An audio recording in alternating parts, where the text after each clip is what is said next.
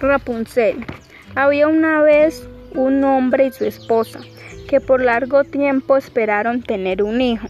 Al fin la mujer supo que Dios les concedería el deseo. La casa donde vivían tenía una ventana desde lo cual se veía el jardín del vecino. Era un jardín espléndido, lleno de las más bellas flores y hierbas. Sin embargo, estaba rodeado por un gran muro y nadie se intentaba entrar en él porque pertenecía a una hechicera que poseía grandes poderes y era temida por todo el pueblo. Un día la esposa estaba en la ventana mirando hacia el jardín cuando vio unas bellísimas lechugas. Las vio tan frescas y tan verdes que suspiraba por ellas y le entró el gran antojo de comer algunas. Ese deseo aumentaba día a día, pero como sabía que no podía coger ninguna, fue perdiendo su salud. Se veía pálida e infeliz. Entonces su esposa se alarmó y preguntó, ¿qué es lo que te sucede, querida esposa? Ay, si yo no puedo comer esas algunas lechugas que están en el jardín de la casa de atrás, me moriré. El hombre que la amaba mucho pensó, antes de dejar que mi mujer muera, le, traeré algunas lechugas, no importa lo que cueste. Al, oscurecer en la tarde, escaló y atravesó el muro cayendo sobre el jardín de la hechicera. Rápidamente cogió un par de lechugas y se las llevó a su esposa. Inmediatamente ella hizo una ensalada y se las comió con mucho gusto. Le gustaron tanto, tanto, tanto que al día siguiente estaba tres veces más antojada que antes. El marido decidió entrar nuevamente al jardín. En la penumbra del atardecer, bajó de nuevo al muro pero cuando tocó el suelo se asustó terriblemente, pues encontró a la hechicera parada a su lado. ¿Cómo te atreves? dijo ella, con una mirada furiosa, a descender dentro de mi jardín y robarme las lechugas como un ladrón. Sufrirás por ello. Oh, contestó él, yo solo lo hacía por necesidad. Mi esposa ha visto sus lechugas desde la ventana. Ha sido un gran antojo por ella y habría muerto si no las comía. Entonces la hechicera se calmó y dijo, si es como dices, te permitiré llevar todas las que quieras, solamente con una condición. Debe, deberán darme la criatura que tu esposa traerá al mundo. Será muy bien tratada y yo la cuidaré de ella como una madre.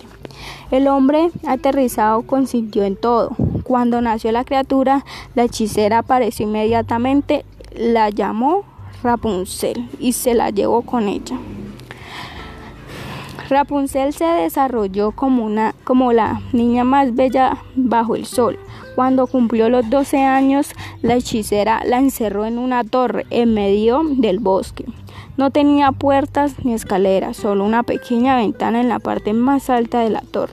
Cuando la hechicera quería subir, ella se paraba exactamente bajo de la ventana y gritaba, Rapunzel, Rapunzel, tírame tu cabello hacia mí.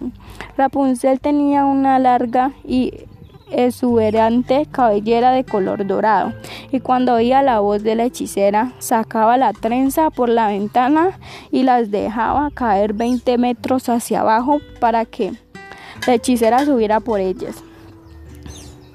Como dos años después sucedió que el hijo del rey, recorriendo el bosque, llegó a la torre y oyó una canción de la voz tan tierna que se detuvo y quedó escuchando. Era la voz de Rapunzel, que en su soledad pasaba el tiempo haciendo sonar su dulce voz. Personajes, Rapunzel, hechicera, la esposa, el hombre, el rey y el hijo del rey.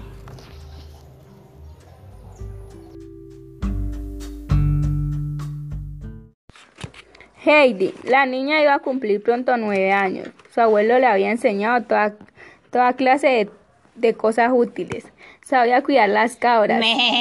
Tan bien como cualquiera. Y Blanquita y Diana seguían, seguíanla por todas partes como perritos. ¡Guau, guau, guau! Balando de alegría cuando oían su voz una hermosa mañana de marzo. Al franquear de nuevo al umbral de la puerta, la niña se halló de pronto frente a un anciano señor que iba vestido de negro y que la miraba con mucha seriedad. Aquel señor era nada menos que el viejo sacerdote de Dorfín, que conocía el abuelo de Heidi desde hace mucho tiempo. El sacerdote entró resuelto en la cabaña. Fue en directo hacia el viejo abuelo y le dijo cordialmente Buenos días, amigo. El abuelo muy sorprendido levantó la cabeza que tenía inclinada sobre su labor y se puso en pie diciendo Buenos días, señor cura. Haga el favor de tomar asiento. Si es que no desdeña un taburete de madera, añadió ofreciéndoselo al visitante. He venido para hablarle, continuó el visitante. Me parece que debe adivinar lo que me trae por aquí. Espero que lleguemos a entendernos fácilmente. Si quiere decirme cualquier cuáles son sus intenciones. Al respeto, el sacerdote enmundeció y miró de solayo a Heidi. Heidi, vete un ratico a ver las cabras, dijo el abuelo.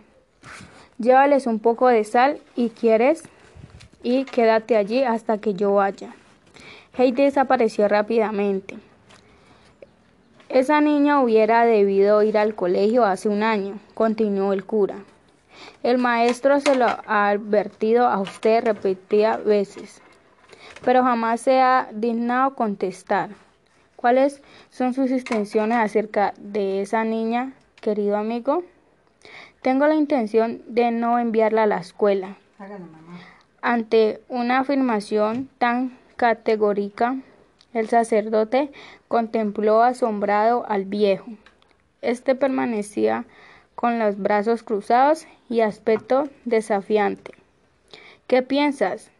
Pues hacer con la niña? preguntó por fin el sacerdote. Nada. Heidi crece y se desarrolla en compañía de las cabras y de las aves. Se encuentra muy bien entre ellas. Nada malo pueden aprender en esa compañía. Pero, señor, la niña no es una cabra ni un ave, es un ser humano. En esa sociedad no aprenderá nada en absoluto. El próximo invierno tendrá que enviarla usted a la escuela todos los días. ¿Acaso cree que no hay medios para hacerle entrar en razón? Exclamó el siervo de Dios, que comenzaba a perder la paciencia. Ah, sí, exclamó el viejo, y en su voz se nota también ciertas agitaciones de mi nieta.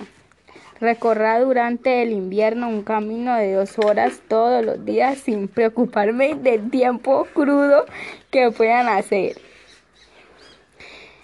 Y que hora de la noche esté obligada a la misma caminata montaña arriba a despecho del viento, de la nieve y del hielo.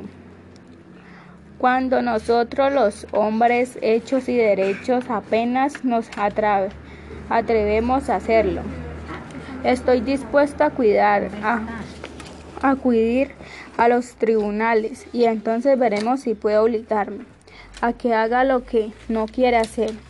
Tiene usted muchísima razón, amigo, repuso el cura en tono conciliador. Es evidente que no pueda usted enviar a la niña a la escuela viviendo aquí arriba. Veo que la quiere usted mucho.